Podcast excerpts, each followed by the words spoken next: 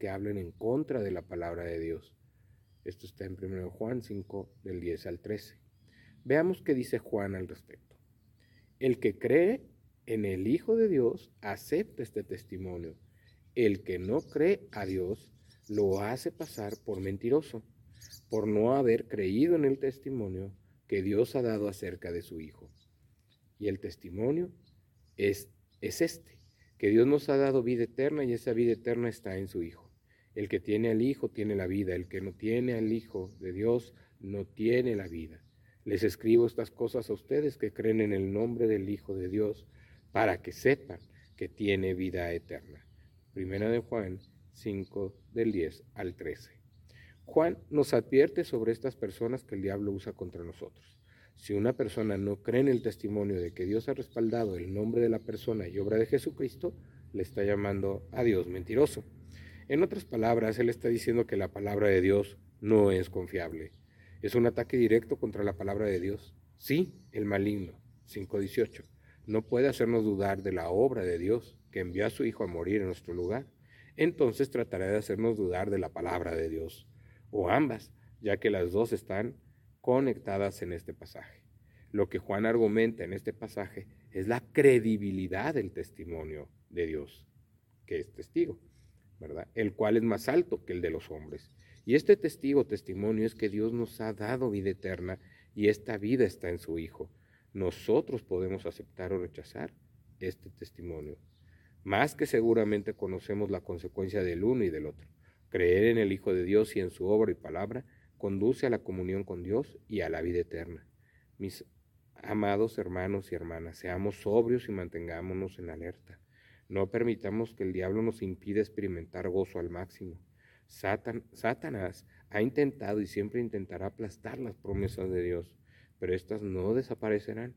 Estas promesas son el fundamento seguro de nuestra fe, porque la palabra de Dios permanece para siempre. Fíjense qué importante tema. Una de las maneras en que el enemigo ataca al, al, hombre para que no sea salvo, para que no crea que puede ser salvo y que necesita perdón y que necesita vida eterna y que necesita salvación, es cuando dice, cuando nos empieza a debatir el, el diablo a nosotros sobre que la palabra de Dios fue escrita por hombres, que la palabra de Dios puede tener errores porque los hombres se equivocan, que la palabra de Dios no es infalible. Sin embargo, al diablo se le olvida algo, que la palabra de Dios fue inspirada por Dios. Dios eligió a los hombres que debían escribir la palabra en, el papel.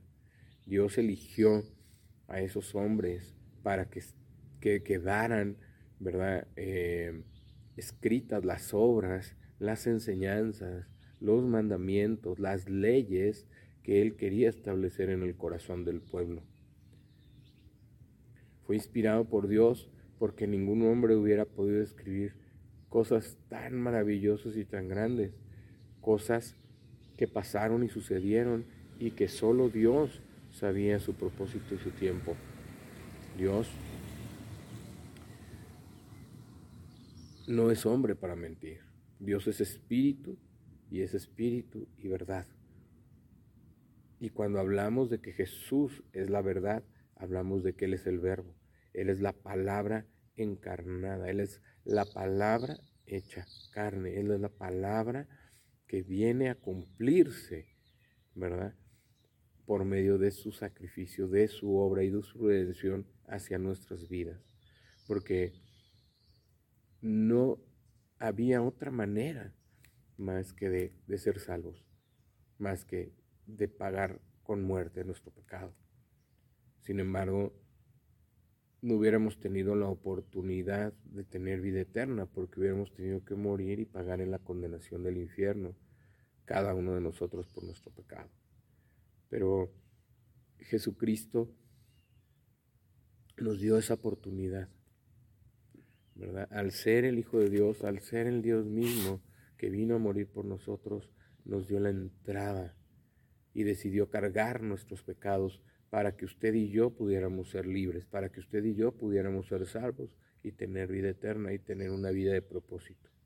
Por eso es muy importante que usted lleve la palabra de Dios. Si usted está en Cristo y es una nueva criatura, usted debe llevar su testimonio y la palabra de Dios para que todo aquel que en Él cree no se pierda más, tenga vida eterna. Porque esa es nuestra misión, hacer llegar este mensaje. Pueden creerlo o no, pero eso no es de, de si siento bonito, si creo que sí o no.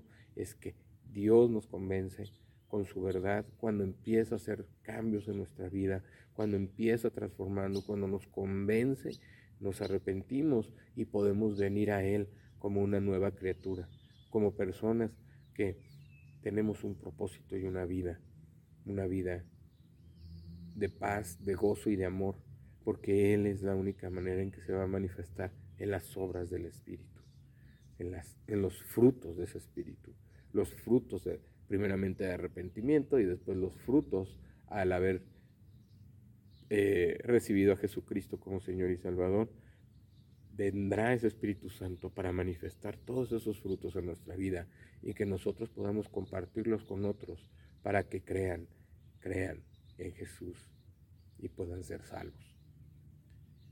Ahí en, en 1 Juan 5 del 10 al 13 ya lo habíamos leído, pero lo voy a leer en la versión Reina Valera.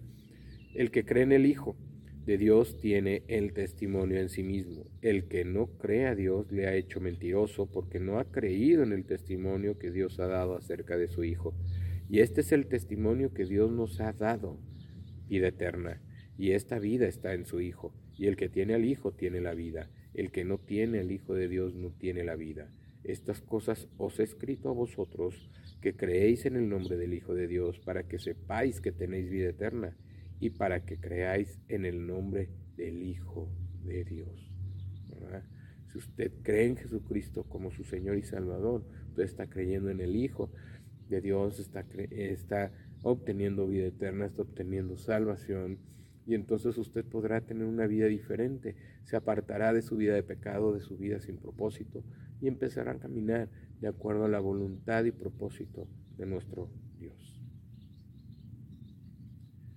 Ahí en 1 Pedro 5, 8 y 9, que también ayer leímos, dice, sed sobrios y velad, porque vuestro adversario el, el diablo, como león rugiente, anda alrededor buscando a quien devorar, al cual resistid firmes en la fe, sabiendo que los mismos padecimientos se van cumpliendo en vuestros hermanos en todo el mundo. Entonces, aquí podemos ver, ¿verdad?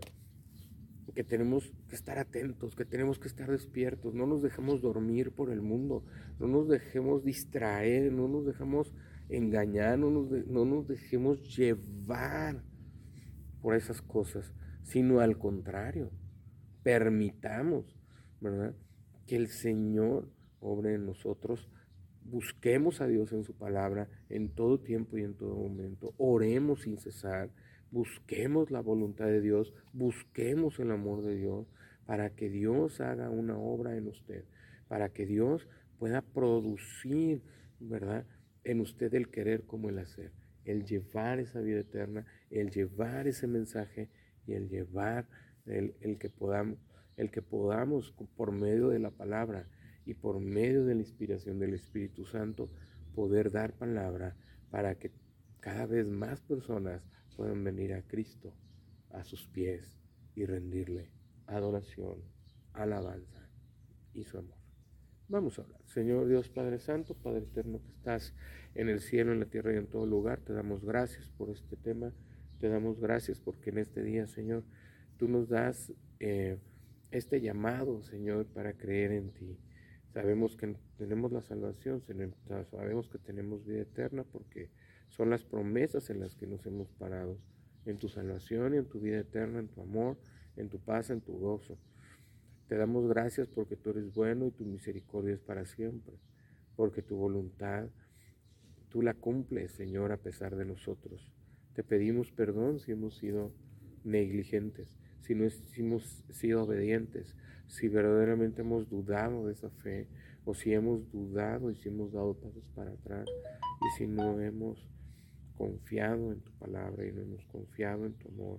Te pedimos, Señor, que tú nos perdones porque venimos ante ti con un corazón, con un corazón humilde para decirte, Señor, ámanos, Señor, haz resplandecer tu rostro sobre nosotros, pero también, Señor, muéstranos tu camino, muéstranos tu verdad, muéstranos tu palabra y revive en nosotros esa esperanza que un día has puesto para que podamos caminar y llevar esta palabra a otras personas y podamos nosotros primeramente, ¿verdad? No dudar de esa fe, tener ese escudo de la fe bien puesto, Señor, sabiendo la salvación que nos has dado, sabiendo que tu palabra es verdad, es cierta y fue inspirada y que nos sirve, Señor, para guiar nuestra vida hacia un nuevo caminar y para guiar a otros a un nuevo conocimiento de ti, Señor, a ese conocimiento, para donde podamos tener una relación en intimidad contigo. Te lo pedimos, te damos gracias en el nombre de Jesús. Amén, Señor. Bueno, pues este fue un devocional de Caminando con Dios, de Ministerios de Cristo con Amor para el Mundo, de Ministerios de Cristo con Amor para usted, el amor en acción. Su amigo y hermano Juan Felipe Ortiz le bendice en este día, lo saluda y se despide. En el nombre de Jesús, bendiciones.